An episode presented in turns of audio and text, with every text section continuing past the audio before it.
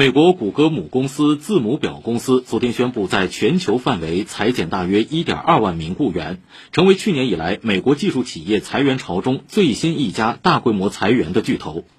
去年以来，包括脸书母公司、原公司、推特、亚马逊等美国技术企业纷纷裁员，以应对经济形势不佳、成本上升等问题。